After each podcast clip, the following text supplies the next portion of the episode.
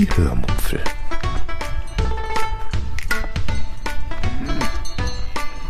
Aus dem Tagebuch einer Allgäuerin.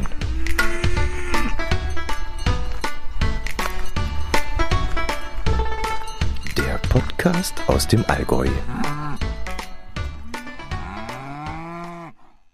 Hallo und herzlich willkommen zur 509. Episode der Hörmupfel vom 16. Februar 2024. Heute erzähle ich euch von einem Ausflug zu einem österreichischen Möbelgeschäft, von unserem Too Good To Go Schnäppchen in Österreich und von einer Serie. Viel Spaß beim Hören.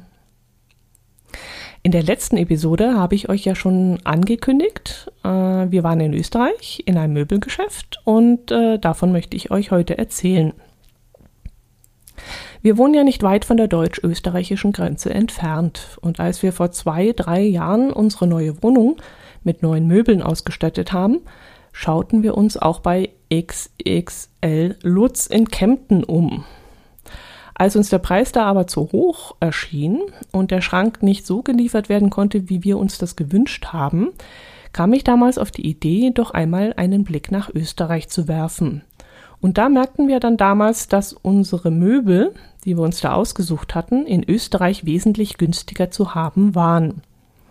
Fun Fact am Rande, wir haben letztes Wochenende mit Österreichern gesprochen und die haben genau das Gegenteil erzählt, nämlich dass sie extra nach Deutschland gefahren sind, weil sie ihre Wohnzimmereinrichtung dort günstiger bekommen haben. Und das finde ich ziemlich witzig, wie die unterschiedlichen Wahrnehmungen da so sind. Jedenfalls kauften wir damals unseren Wohnzimmerschrank in Lauterach in Vorarlberg. Der Schrank hatte allerdings einen Schaden, den wir dann auch reklamierten, ihn dann aber selbst reparierten. Aber trotzdem bekamen wir damals einen 100-Euro-Gutschein, den wir nun endlich einmal einlösen wollten. Wir brauchten nämlich für unser Treppenhaus noch Deckenlampen und da würden wir, so dachten wir, bei XXL schon fündig werden. Wir fuhren also an einem Samstagmittag Richtung Österreich. Auf dem Weg dorthin konnten wir dann noch bei meiner Pflegeperson vorbeifahren und sie versorgen und kamen dann in Österreich so gegen 13.30 Uhr an. Mein Herz allerliebster hatte dann auch Hunger. Es war ja Mittagszeit und so steuerten wir dann gleich einmal das Restaurant an, das seit unserem letzten Besuch ins Erdgeschoss verlegt und frisch aufgehübscht und modernisiert worden war. Leider gab es da nur zwei vegetarische Gerichte, nämlich Kehlspatzen und Bowl. Da ich bei Kehlspatzen immer sehr heikel bin und ich dem Bowl auch nicht so über den Weg getraut habe, bestellten wir dann beide ein Cordon Bleu mit Pommes. Das hatte auf dem Nachbartisch sehr gut ausgesehen. Es war dann auch okay, aber absolut kein Highlight aber es machte satt und unter den Umständen war es okay und ich würde es auch wieder einmal essen. Danach konnten wir dann frisch gestärkt in die Lampenabteilung spazieren, die sich praktischerweise gleich neben dem Restaurant befindet. Wir suchten dann nach einer flachen, quadratischen Deckenlampe, äh, was gar nicht so einfach war. Wir hatten nämlich vor allem unerwartete technische Probleme damit. Wir haben nämlich in unserem Treppenhaus eine Treppenhausautomatik, heißt das, glaube ich. Das heißt, wenn wir das Licht anschalten, dann bleibt es x Minuten an. Ich weiß nicht wie lang, drei, vier, fünf, weiß ich jetzt nicht. Fängt dann mehrmals hintereinander zu blinken an, bevor es sich automatisch abschaltet. Und durch dieses Blinken ist man dann vorgewarnt, dass das Licht gleich ausgehen wird und man dann gleich im Dunkeln steht. Die äh, heutigen Deckenlampen, die man aber bekommt, sind alle sehr automatisiert und haben selbst auch schon kleine Features eingebaut. Und diese Features sollten dann, wie wir bald merken sollten, ein kleines Problem für uns darstellen. Eine Lampe, die uns wirklich sehr gut gefallen hat, konnte nämlich gedimmt werden, beziehungsweise sie hatte diese Funktion und diese Funktion ließ sich nicht abschalten. Und das musste man dann so machen, dass man einmal auf den Schalter drauf gedrückt hat, damit sie sehr hell war, also anging und hell war. Dann hat man nochmal drauf gedrückt, dann wurde sie weniger hell und beim dritten Mal draufdrücken wurde sie sehr gedimmt. Hm, folgerichtig würde ich jetzt mal sagen, beim vierten Mal draufdrücken würde sie sich dann ausschalten. Ja, und das kollidierte jetzt aber auch mit unserer Zeitschaltuhr im Treppenhaus. Wir drücken ja einmal drauf und es ist hell. Dann lässt der Automat das Licht nach ein paar Minuten zweimal blinken. Und dann ist eben die Frage, was passiert dann mit dieser Lampe aus Österreich? Wenn sie jetzt einmal, ja, einmal blink, blinken möchte, wird dann dieses Licht einmal runtergedimmt, dann blinkt sie ja nochmal, wird dann die Lampe zweimal runtergedimmt. Und was ist dann beim dritten Mal? Gibt sie dann wieder Vollgas oder schaltet sie sich aus? Keine Ahnung. Also wir waren uns nicht sicher, was da passiert und vielleicht hätten wir auch an unserer Automatik irgendwas ändern können, indem wir ein Käbelchen umstecken oder irgend sowas. Ich weiß es nicht.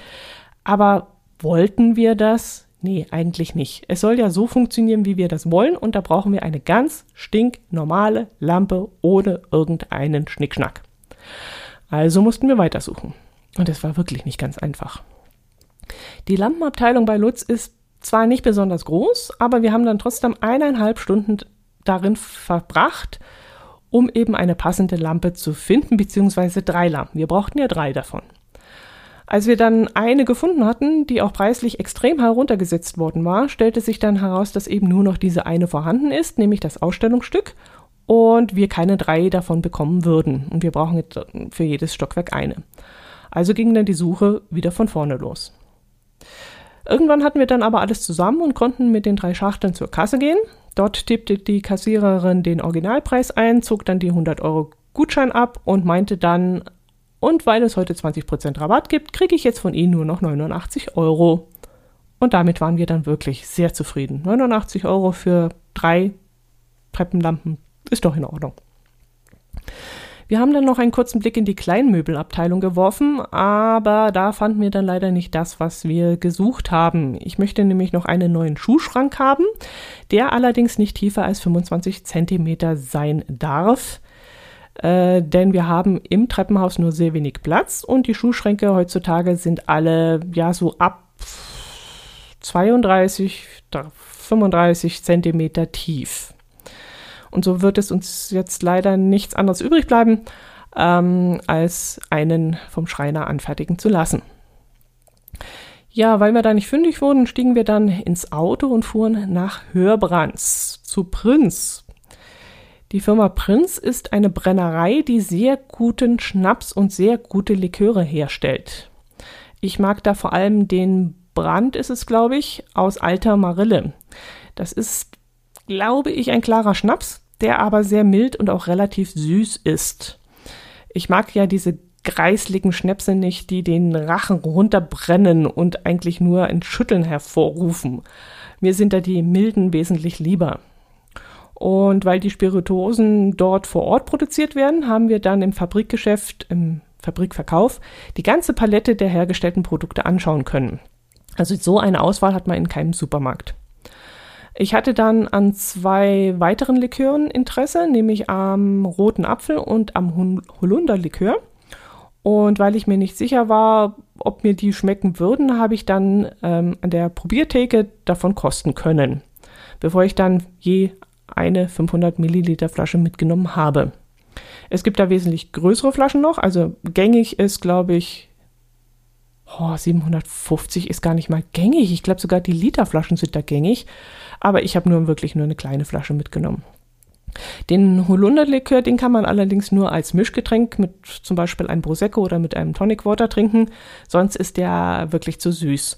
Oder auf viel Eis im Sommer auf der Terrasse, wo dann das Eis so leicht ähm, ja, schmilzt und dann das Ganze ein wenig verdünnt. Ja, gut. Danach war unsere Verkaufstour aber noch nicht zu Ende denn wir hatten uns gleich gegenüber im Spar Hörbrands noch ein Too Good To Go Paket geklickt. Was Too Good To Go ist, habe ich euch ja schon in der Episode 506 Lebensmittelretter erzählt. Wir haben da eine App installiert, über die man in Bäckereien, in Lebensmittelgeschäften und Restaurants die Reste, die abends nach Geschäftsschluss äh, übrig geblieben sind, für günstiges Geld abholen kann. Das kostet dann in der Regel nur ein Drittel vom Originalpreis. Beim Bäcker haben wir damit schon sehr gute Erfahrungen gemacht. Im Restaurant haben wir uns noch nicht dran getraut, weil das finde ich doch ein bisschen eklig. Und ja, jetzt wollten wir es mal im Supermarkt ausprobieren. Da hatte ich weniger Bedenken. Da es aber bei uns keine Supermärkte gibt, die das anbieten, in Österreich aber schon, haben wir dann mal nachgeschaut, welcher Supermarkt auf dem Heimweg äh, zu uns nach Hause äh, auf dem Weg liegt und den wir dafür ausprobieren können. Und das war eben besagter Sparmarkt in Hörbrands. Wir klickten uns dann ein vegetarisches Paket. Mm, vegetarisch deshalb, weil mein Herz allerliebste nur süße Sachen auf Brot äh, isst. Also irgendeine Wurst bräuchten wir da nicht mitnehmen. Zweitens achte ich ja auch darauf, wenig Fleisch zu essen, weshalb ich dann auch kein Fleischpaket haben wollte oder so. Und drittens dachte ich mir, wenn ich jetzt irgendein Fleisch bekomme, dessen Haltbarkeitsdatum abläuft, kurz davor steht abzulaufen oder schon abgelaufen ist an dem Tag und ich es dann abends ungekühlt nach Hause transportieren muss und erst am nächsten Tag verarbeiten kann, nee, das ist mir alles zu gefährlich. Bei vegetarischen geringen Dingen habe ich da keine Bedenken. Wenn da mal etwas drüber ist, okay, da ist es auch nicht so schlimm, wenn man es ungekühlt transportiert, aber bei Fleischprodukten, stellt euch mal vor, ich hätte da 500 Gramm Hackfleisch mitgenommen oder so. Nee, bestimmt nicht. Jo, und weil der Laden dann auch eine Tüte mit Backwaren angeboten hat am gleichen Tag und wir sowieso schon vor Ort waren, haben wir dann auch noch eine Tüte davon geklickt. Der vegetarische Mix, so hieß das, glaube ich, hat 4,99 Euro statt 15 Euro gekostet und die Bäckertüte 3,99 mm, Bei der Bäckertüte kann ich es ganz kurz machen. Das Zeug war schon ziemlich altbacken und nicht besonders lecker. Die würden wir also nicht noch einmal holen dort. Äh, ich bin sowieso kein Fan von österreichischem Brot und von österreichischen Brötchen. Äh, das ist mir alles immer arg trocken und mit einer relativ zähen bzw. harten Kruste. Also da bin ich nicht so der Fan. Und in diesem Zusammenhang von Too Good To Go ist das Ganze natürlich dann noch zusätzlich altbacken und das war dann nix. Aber die Mixtüte, die war wirklich lustig und hatte richtig viel Spaß gemacht. Äh, darin enthalten waren nämlich zwei Milchreis, eine Packung gesalzene Butter, ein Fladenbrot und ein Knoblauchspitz, eine Packung Studelteig, 500 Gramm Champignons, eine riesige Packung Mungo-Keimlinge, ein Becher veganer Krähenaufstrich und vier Kiwis. Ach so, und eine Packung nicht mehr ganz so frischer gemischter Salat aus der frische Theke, also so eine Art Bowl, den ich dann am gleichen Abend noch mit der Knoblauchstange zum Abendbrot gegessen habe. Und vom Rest musste ich dann am nächsten Tag etwas auf den Tisch zaubern. Mm, erst versteifte ich mich da so innerlich ein wenig auf den Strudelteig, weil ich den absolut spannend gefunden habe. Ich hatte dann auch durch Zufall sämtliche Zutaten für einen Apfelstrudel zu Hause, aber irgendwie musste ich ja noch die Pilze unbedingt verarbeiten und ja, da wäre vielleicht ein Pilzstrudel in Betracht gekommen. Aber was sollte ich dann mit diesen verflixten Mungo-Keimlingen machen? Die kann man auch so schlecht einfrieren. Das ist dann nicht so gut. Also grübelte ich dann weiter und entschied mich dann dazu, am nächsten Tag ein Asiagericht mit diesen Pilzen und den Mungo-Keimlingen zu machen und stattdessen den Strudelteig einzufrieren. Der lässt sich auch gut einfrieren und später auch genauso gut wieder auftauen und auch dann zu einem späteren Zeitpunkt verarbeiten. Ja, und das war dann, wie gesagt, ein rundum ereignisreicher Tag für mich und mir hat dieser Input auch sehr gut getan. Und äh, ja, was gibt's davon noch zu erzählen? Ach so, ja, die Lampen, die wir im Möbelhaus gekauft haben, die hat dann mein Herz allerliebster in den Tagen danach äh, kontrolliert, ob sie funktionieren. Und dann hat er noch eine kleine Verschönerung daran vorgenommen. Da wir ja Deckenlampen mit einem schwarzen Rand haben wollten, diese aber wegen besagter technischer Probleme beim Lutz nicht bekommen haben, hat mein Herz allerliebster dann kurzerhand die weißen Rahmen dieser Lampen schwarz angemalt. Das heißt, er hat es nicht gemalt, sondern er hat äh, schwarz mit schwarzer Sprühfarbe besprüht. Und das ist wirklich richtig gut geworden. Also wenn man es nicht wüsste, würde man gar nicht sehen, dass man da nachträglich und von Hand etwas gemacht hat. Man könnte sie so, wie sie jetzt sind, sogar wieder verkaufen. Ja, äh, zu guter Letzt möchte ich euch noch eine Serie vorstellen, die ich vor kurzem durchgebinscht habe und die den Namen Slowborn trägt. In einer alten Episode, und zwar die Folge mit dem Titel 337 Wanderungen durch die Schwäbische Alb, habe ich schon einmal darüber berichtet. Ich glaube, damals habe ich erzählt, ähm, dass die erste Staffel erschienen ist. Das muss im Juli 2020 gewesen sein. Anderthalb Jahre später, im Januar 2022, sendete das ZDF dann die zweite Staffel Und jetzt läuft, wie gesagt, aktuell die dritte Staffel in der Mediathek. Die Serie handelt von einem Virus, das sich in einem rasanten Tempo über die ganze Welt ausbreitet. Und das Faszinierende damals war, dass äh, die Serie, die wie gesagt im Juli 2020 ausgestrahlt wurde, bereits Elemente des Coronaviruses beinhaltet hat, obwohl wir damals ja noch ganz am Anfang gestanden haben und noch gar nicht so recht wussten, was dieses Corona kann und was da auf uns zukommt.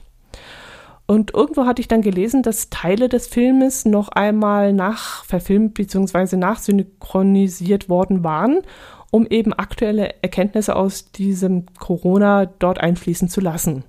Ob das stimmt, das weiß ich nicht. Ich habe jetzt kurz vor dieser Aufnahme nochmal nachgeschaut und nachrecherchiert, habe dazu aber nichts mehr gefunden, aber ich habe das noch so im Kopf, dass ich damals echt fasziniert war, war, wie eine Serie, die bereits 2019 eigentlich gedreht worden war, so viele aktuelle Verweise auf die für uns damals komplett neue Pandemie enthalten kann. Ich hatte damals das Gefühl, dass der Auto in die Zukunft geschaut hätte. Also es war wirklich irre und ich fand das super damals. Ja, und jetzt könnt ihr die dritte Staffel von Slowborn äh, in der Mediathek anschauen. Wer die ersten beiden Staffeln nicht gesehen hat, sollte diese allerdings vorher anschauen, denn sonst wisst ihr überhaupt nicht, worum es in der dritten Staffel geht. Viele Folgen sind dann auch nur mit Anmeldung in der Mediathek zu sehen, wo ihr dann euren Personalausweis vorlegen müsst, um zu beweisen, nanu, dass ihr über 16 Jahre alt seid. Oder ihr wartet einfach bis 20 Uhr, äh, 22 Uhr. Dann kann man die Folgen auch ohne Anmeldung anschauen. Und wenn ihr schon in der ARD Mediathek unterwegs seid, dann könnt ihr auch gleich noch den Achtteiler mit dem Titel School of Champions anschauen. Mm, darin geht es um eine Ski-Elite-Schule in Österreich. Dort sollen begabte Kinder zu Skiassen ausgebildet werden. Am Anfang sieht man dann allerdings erst einmal einen 16-jährigen Schüler tot vor der Schule liegen. Es wird da davon ausgegangen, dass er vom Dach gesprungen ist. Aber dieses Thema nimmt nur einen Teil der ganzen Serie ein, sondern es geht auch viel um Konkurrenzdenken unter den Schülern, um die Anforderungen, die an sie gestellt werden, um ja, der Weg der zukünftigen Weltstars. Äh, aber es geht auch um Freundschaft und Zusammenhalt und auch um die jeweiligen Geschichten der einzelnen Kinder. Einer wurde zum Beispiel von seinem Vater an die Schule abgeschoben und er leidet jetzt natürlich sehr darunter, dass sein Vater sich so gar nicht für ihn interessiert. Eine andere hat bei der Aufnahmeprüfung beschissen und war nur wegen dieses Betrugs an die Schule gekommen und äh, ja, so weiter und so fort. Also jeder hat so seine Geschichte zu tragen und das wird da eben auch mit jeder Folge thematisiert. Und ich finde den Aufbau der ganzen Sache, wie das Ganze ähm, zum Thema gemacht wird und verarbeitet wird, finde ich wirklich sehr gut gemacht. Ich schaue eigentlich keine Filme, in denen Kinder oder Jugendliche die Hauptrolle spielen. Das ist dann meistens für mich so eine Art Kinderfilm. Aber diese Serie ist wirklich so gut gemacht, dass man sie auch als Erwachsener anschauen kann. Und wenn ich sie jetzt bewerten müsste, würde ich sagen, ja, eine 3,5 von 5. Eine 4 von 5, ja, vielleicht eine 4 von 5. Ja, jetzt äh, muss ich mich ans Kochen machen. Es ist heute Sonntag, der 11. Februar, an dem ich diese Episode aufnehme. Äh, etwas früher als gewöhnlich, aber ich weiß nämlich aktuell nicht, ob ich aus Gründen unter der Woche dazu komme, eine Folge aufzunehmen. Im Telegram-Kanal habe ich es ja bereits erwähnt. Bei meiner Pflegeperson ist es wieder einmal eskaliert und das fordert momentan unsere ganze Aufmerksamkeit. Heute brauche ich mich allerdings nicht darum kümmern, äh, außer es käme jetzt ein Notfallanruf rein, was ich aber jetzt nicht glaube, denn sie ist da, wo sie momentan ist, gut aufgehoben, ist versorgt. Deshalb kann ich mich jetzt ganz meinem Mittagessen widmen. Mm, da mein Herz allerliebster heute nicht da ist und ich für morgen auf der Arbeit etwas vorkochen muss, werde ich mich jetzt an meinen Cookit stellen und One-Pot-Spätzle mit Spitzkohl machen. Dazu werden, ich glaube, 500 Gramm Spitzkohl, Knoblauch und Zwiebeln im Cookit zerkleinert und angebraten. Dann werden 800 Gramm Spätzle, 250 Milliliter Gemüsebrühe, 200 Milliliter Sahne, Weißweinessig, glaube ich, Salz und Pfeffer dazugegeben und alles circa acht Minuten bei 97 Grad, glaube ich, erhitzt. Als wir den Cookit damals eingerichtet haben, mussten wir eingeben, auf wie viel Höhenmeter das Gerät steht. Also auf wie viel Höhenmeter wir wohnen mit dem Gerät zusammen. Und danach hat äh, er den Erhitzungsgrad automatisch eingestellt. Das heißt, wo ihr euer Essen vielleicht bei 100 Grad kocht, weil ihr wesentlich niedriger liegt als wir, kochen wir hier bei 97 Grad. Und die Gerichte werden dann wohl, so vermute ich, ähm, also die, die Rezepte werden so vermute ich automatisch angepasst. Jedenfalls kann ich mir so nur diese ungerade Gradzahl erklären. Also ich habe manchmal, ach so, obwohl, ich habe manchmal Gerichte, die werden bei 98 Grad gekocht, andere bei 95, andere wieder bei 97. Ich habe gar nicht kontrolliert, ob, ob das sich verändert, wenn ich jetzt mal unsere Höhenmeter auf Null stellen würde. Müsste ich mal versuchen. Weiß ich jetzt gar nicht. Aber ehrlich gesagt, so viel Intelligenz traue ich der Maschine gar nicht zu, dass die da irg irgendwie, ich weiß es gar nicht, keine Ahnung. Ah, apropos, ähm, könnt ihr euch noch daran erinnern, dass ich damals bei Thermomix die Frage gestellt habe, ob man da während des Kochvorgangs auch eingreifen und kreativ sein kann? Ich bin ja eher so ein Freigeist und halte mich selten an Rezepte und wollte deshalb damals von euch wissen, ob der Thermomix stur alles nach gespeicherten Rezepten macht. Und einer von euch hat dem damals vehement widersprochen und mir damals geschrieben, ähm, dass, äh, oder sogar einen Audiokommentar geschickt, ich weiß es gar nicht mehr. Jedenfalls ähm, hat man mir damals gesagt, dass man da durchaus auch selbst eingreifen kann. Und beim Cookit kann ich das auch. Und zwar fehlt mir da auch die Funktion, Rezepte, die auf vier Personen angelegt sind, auf drei abzuändern und abzuspeichern. Was ich von einer App eigentlich erwarte, aber sowohl der Thermomix konnte das damals nicht, weiß nicht, ob er es inzwischen kann, und auch der Kugit kann es nicht. Äh, aber da ich, wie gesagt, ein Freigeist bin, ändere ich das auch gerne mal selbst ab und die Rezepte sind dann auch sehr verträglich. Also ob ich da jetzt ein Verhältnis von 2 zu 1 von Kohl und Spätzle nehme oder 1 zu 1, das ist dem Rezept dann völlig egal. Okay, ich muss dann halt eventuell die Flüssigkeit anpassen, aber das habe ich ganz gut drauf. Da habe ich gut im Gefühl. Ich muss nur immer bei Gerichten aufpassen, wo gestückelte Tomaten oder rohe Kartoffeln verwendet werden. Nicht oder und rohe Kartoffeln verwendet werden. Da gibt es nämlich einige Gerichte davon, da sollen dann rohe Kartoffeln in, in stückiger Tomate gekocht werden. Und das, na nu, und das funktioniert nämlich überhaupt nicht.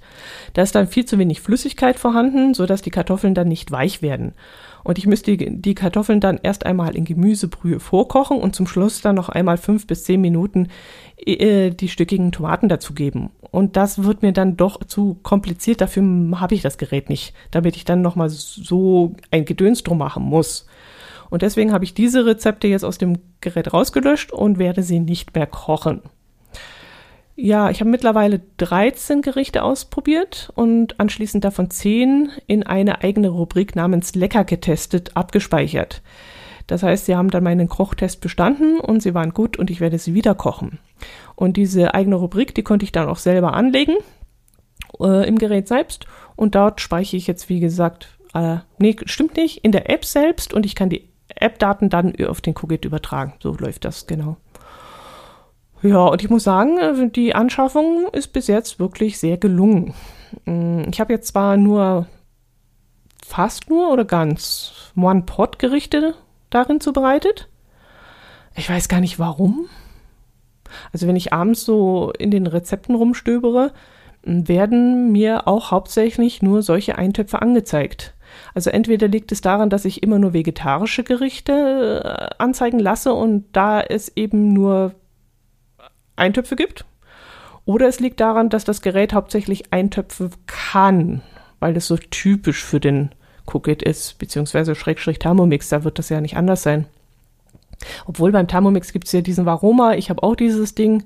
Ja, okay, darüber habe ich mir ja schon mal den Kopf zerbrochen, warum das so ist. Wahrscheinlich wirklich nur, weil ich kein Fleisch und kein Fisch zubereite und sich da eben diese One-Pot-Gerichte dann fürs Vegetarische anbieten hm, ich muss mich jetzt wirklich mal mit diesem Thema auseinandersetzen. Ich komme so oft darauf zurück und äh, habe mich noch gar nicht so richtig damit beschäftigt, nochmal etwas anderes zu machen.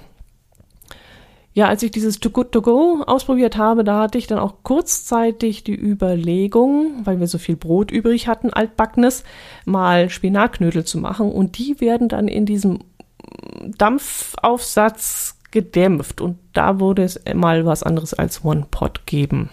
Ja, ich muss mal gucken.